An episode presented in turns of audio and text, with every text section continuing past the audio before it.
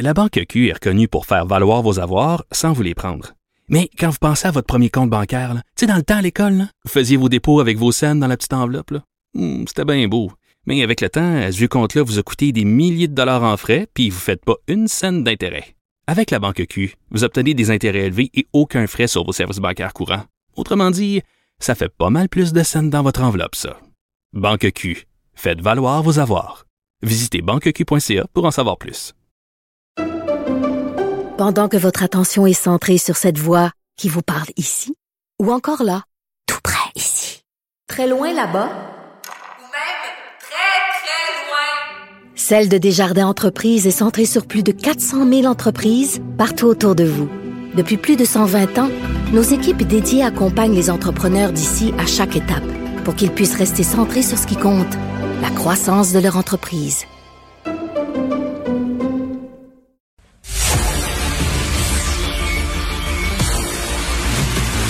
Jean-François Lisée. On va juste dire qu'on est d'accord. Thomas Mulcair. Je te donne 100 raison. La rencontre. C'est vraiment une gaffe majeure. Tu viens de changer de position. Ce qui est bon pour Pitou est bon pour Minou. La rencontre. Lisée. Mulcair. Alors, euh, bien sûr, on va parler euh, de ce référendum en Alberta où on tente de remettre en question euh, un, des, points fondamentaux hein, de, la fédération, c'est-à-dire la péréquation. Il y a un référendum là-dessus. Est-ce que vous voulez qu'on continue avec la péréquation ou qu'on l'enlève de la Constitution canadienne? Thomas, j'aimerais t'entendre là-dessus. Ben, ça, c'est la preuve vivante que Jason Kenney est justement, pour rester avec le thème que tu viens d'évoquer, un, un, un, apprenti sorcier.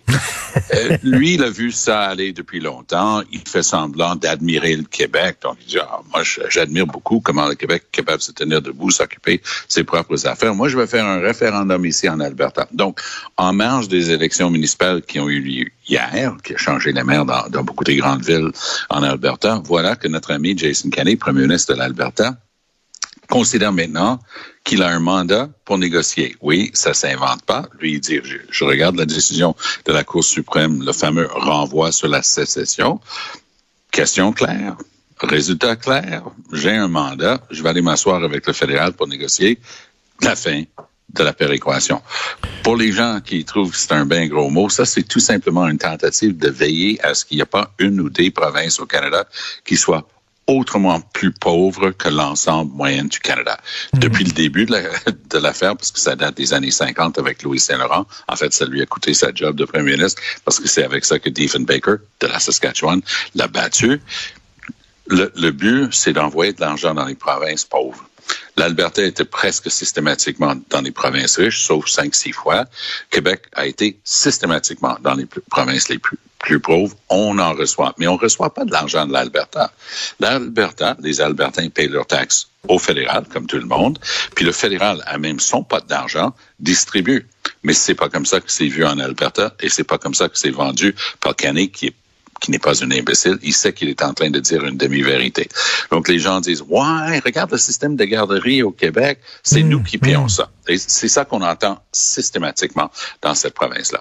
Donc c'est pas étonnant que ça ça a passé, mais mais pas à 99% parce que les gens veulent pas commencer à brasser de la chenoute euh, au niveau constitutionnel. Mais là, voilà qu'on est rendu, Richard. Mais Jean-François, est-ce que c'est un référendum qui a une portée strictement symbolique là? Parce que j'imagine mal Justin Trudeau à dire on va réouvrir la Constitution pour se débarrasser de la péréquation. Est-ce que Jean-François est là? Euh, euh, oui, tu m'entends? Oui, très bien. OK. À partir du moment où il y a un résultat référendaire, euh, il peut faire deux choses avec. Bon, effectivement, comme dit Tom, et il s'appuie sur le renvoi sur la sécession, les constitutionnalistes disent que non, non, euh, c'est vraiment, si tu voulais te séparer du Canada, ça marcherait, mais c'est pas le cas. Il y a, il y a un, une procédure d'amendement constitutionnel, donc si il, adopte dans son assemblée législative un amendement constitutionnel, ça déclenche euh, une période de trois ans où les autres provinces et le Canada doivent répondre à cette demande-là. Ils peuvent simplement ne pas répondre, ils peuvent simplement ne rien faire, et là, il ne se passera rien, ce qui est probablement ce qui va arriver. Euh, maintenant, c'est clair que euh, puisque Dieu a mis du pétrole en Alberta et non au Québec euh, ou à l'île du Prince-Édouard, ben, il y a effectivement des revenus importants. euh, on a calculé que sur l'ensemble de la péréquation, probablement que dans ce que reçoit le Québec, il y a à peu près 2 milliards par année qui viennent de l'Alberta. C'est vrai. Maintenant, l'Alberta est riche parce qu'ils vendent leur pétrole. À qui ils vendent leur pétrole? Ben, depuis quelques années, nous sommes des consommateurs de pétrole albertain. Combien on en achète par année? Ben, à peu près 3 milliards. Alors, ils nous envoient 2 milliards, on leur envoie 3 milliards. Alors, s'ils veulent arrêter de nous envoyer 2 milliards, on peut arrêter de racheter 3 milliards. Pas sûr que ça va être une bonne affaire. Mais il y a une frustration là, de, de, de, l'Ouest canadien euh, envers le, Québec. Euh, on est des enfants gâtés. Euh, on veut l'argent de la péréquation, mais on veut pas que leur pipeline passe sur notre territoire, etc. Donc, il y a une frustration grandissante. Oui, absolument. Ils sont extrêmement frustrés et ils ont des problèmes depuis que le prix du pétrole a baissé. Ils ont des mhm. problèmes budgétaires qui pourraient régler s'ils décidaient d'avoir une taxe de vente provinciale, comme nous, nous, on paie nos affaires, puis on a des taxes, puis on a des impôts. Les gens te, trouvent qu'on est trop taxé, mais en Alberta, il n'y a pas de taxe provinciale. Ils régleraient leurs problèmes budgétaires s'ils se taxaient. Ils ne veulent pas. Mais la péréquation, Thomas, l'idée de base de la péréquation, c'est euh, s'assurer que toutes les provinces aient des services minimum, le garantie à la population. Mais là, ce qui se dit, c'est qu'on leur envoie de l'argent au Québec et là, ils se paient euh, comme un service de garde, par exemple, en or doré, là, euh, vraiment ah chromé, un service chromé que nous, provinces riches, on peut même pas se payer. Et là, eux autres se payent ça avec l'argent qu'on leur envoie. Oui. Puis en, dessous du chrome, il y a beaucoup de rouille. Mais dans les autres provinces, c'est toujours de bon ton de casser du sucre sur le dos du Québec. Il y a du Québec bashing latent là-dedans. Oh, Jason Kennedy s'en défendrait tellement, il serait tellement insulté d'entendre ça. Mais il sait aussi bien que moi. C'est ce qu'on appelle en anglais dog whistle. Hein? C'est le sifflet du chien que seulement le chien peut entendre. C'est l'utilisation de termes et de tons que tout le monde est capable de déceler là-bas comme ouais. Québec, hein? Always the hmm. same thing. They get whatever they want. Eux, ils ont tout ce qu'ils veulent, les autres. Il y a de ça là-dedans aussi, Richard. Il faut pas se le cacher.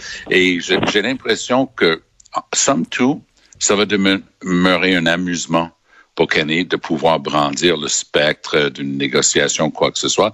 Il était vraiment dans le trouble. Hein? Le NPD de Rachel Notley le devance en ce moment largement dans les sondages, mais on est passé de quoi? Conservative, les conservateurs étaient au pouvoir pendant des décennies. Pouf! Tout d'un coup, vraie menace à la droite des conservateurs avec Wild Rose. Il fallait s'organiser vite. Ça a coûté une élection en 2015. Le NPD réussi contre toute attente à devenir le gouvernement en Alberta. Ils ont fait une fiche de bon job pendant quatre ans, mais le naturel est revenu. Kenny a réuni la droite, les conservateurs avec Wild Rose. Il gagne ses élections. Mais depuis lors, rien ne va plus. La droite droite est en train de s'exercer encore.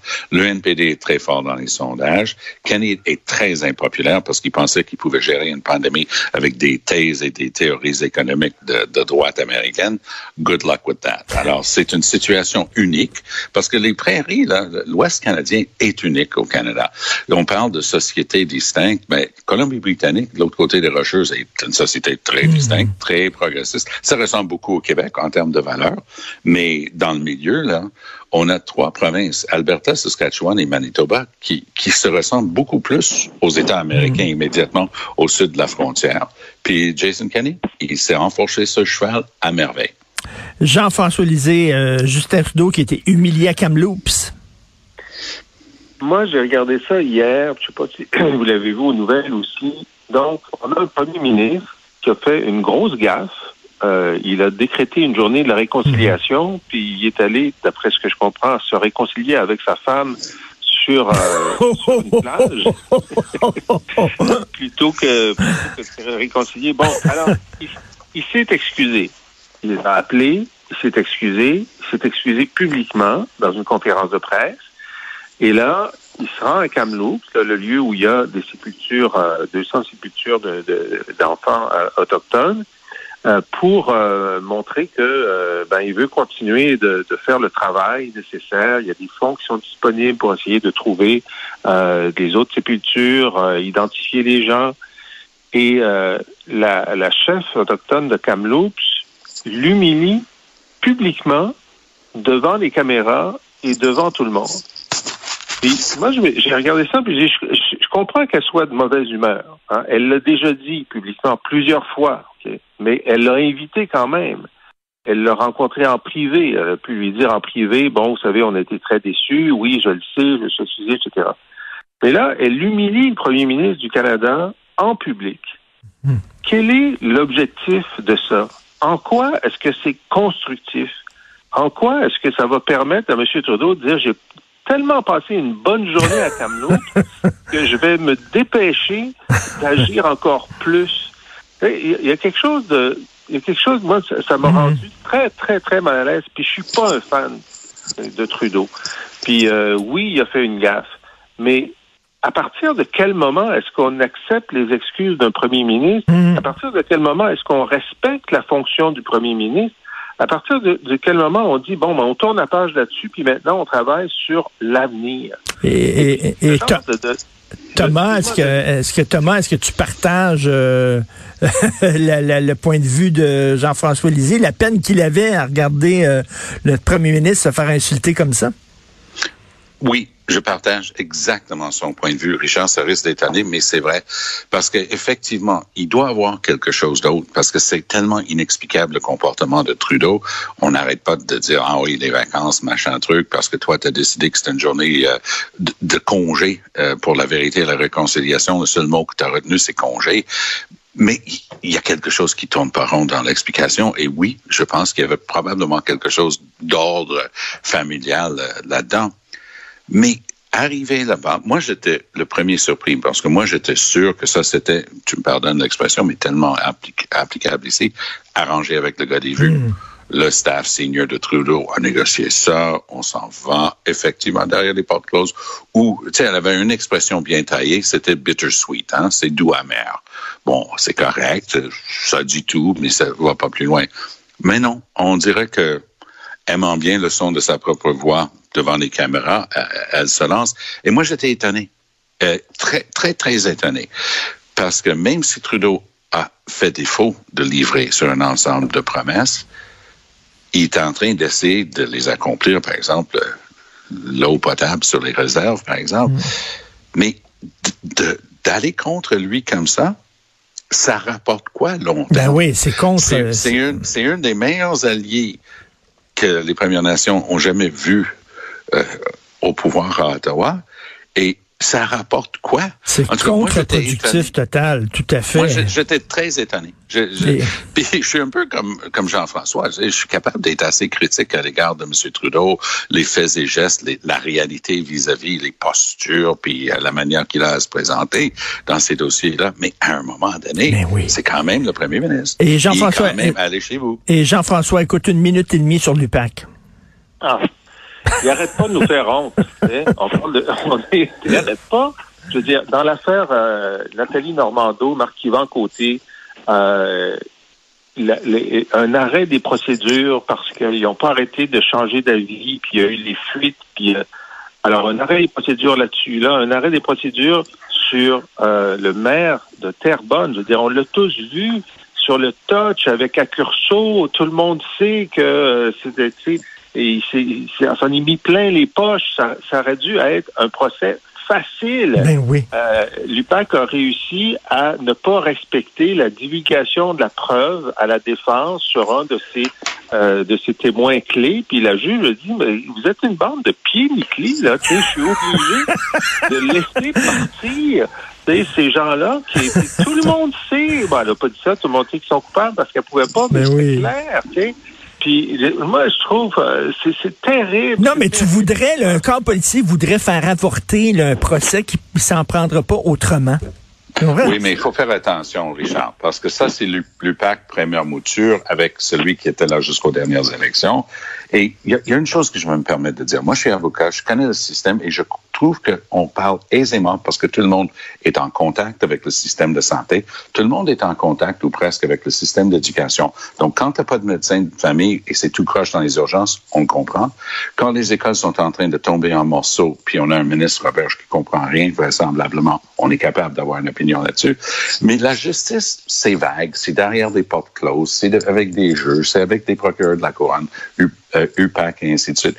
UPAC est une institution archi importante. Mais ce qui se passe ici, je ne saurais être plus en accord avec Jean-François, c'est une honte. Mais c'est une honte qui date il y a quelques années. Mais attardons-nous à la justice. C'est une priorité dans une société libre et démocratique parce que le fondement même de la démocratie, c'est que la loi doit s'appliquer également à tout le monde, mais elle doit s'appliquer. Et sinon, si on a des exemples comme ça, les gens vont dire, je m'essaye. Ben oui, mais là, ça va alimenter le cynisme parce que c'est toujours ben, des montagnes qui accouchent de souris. Merci beaucoup, Thomas euh, Mulcair et Jean-François Lisée. Merci beaucoup. À demain. Merci.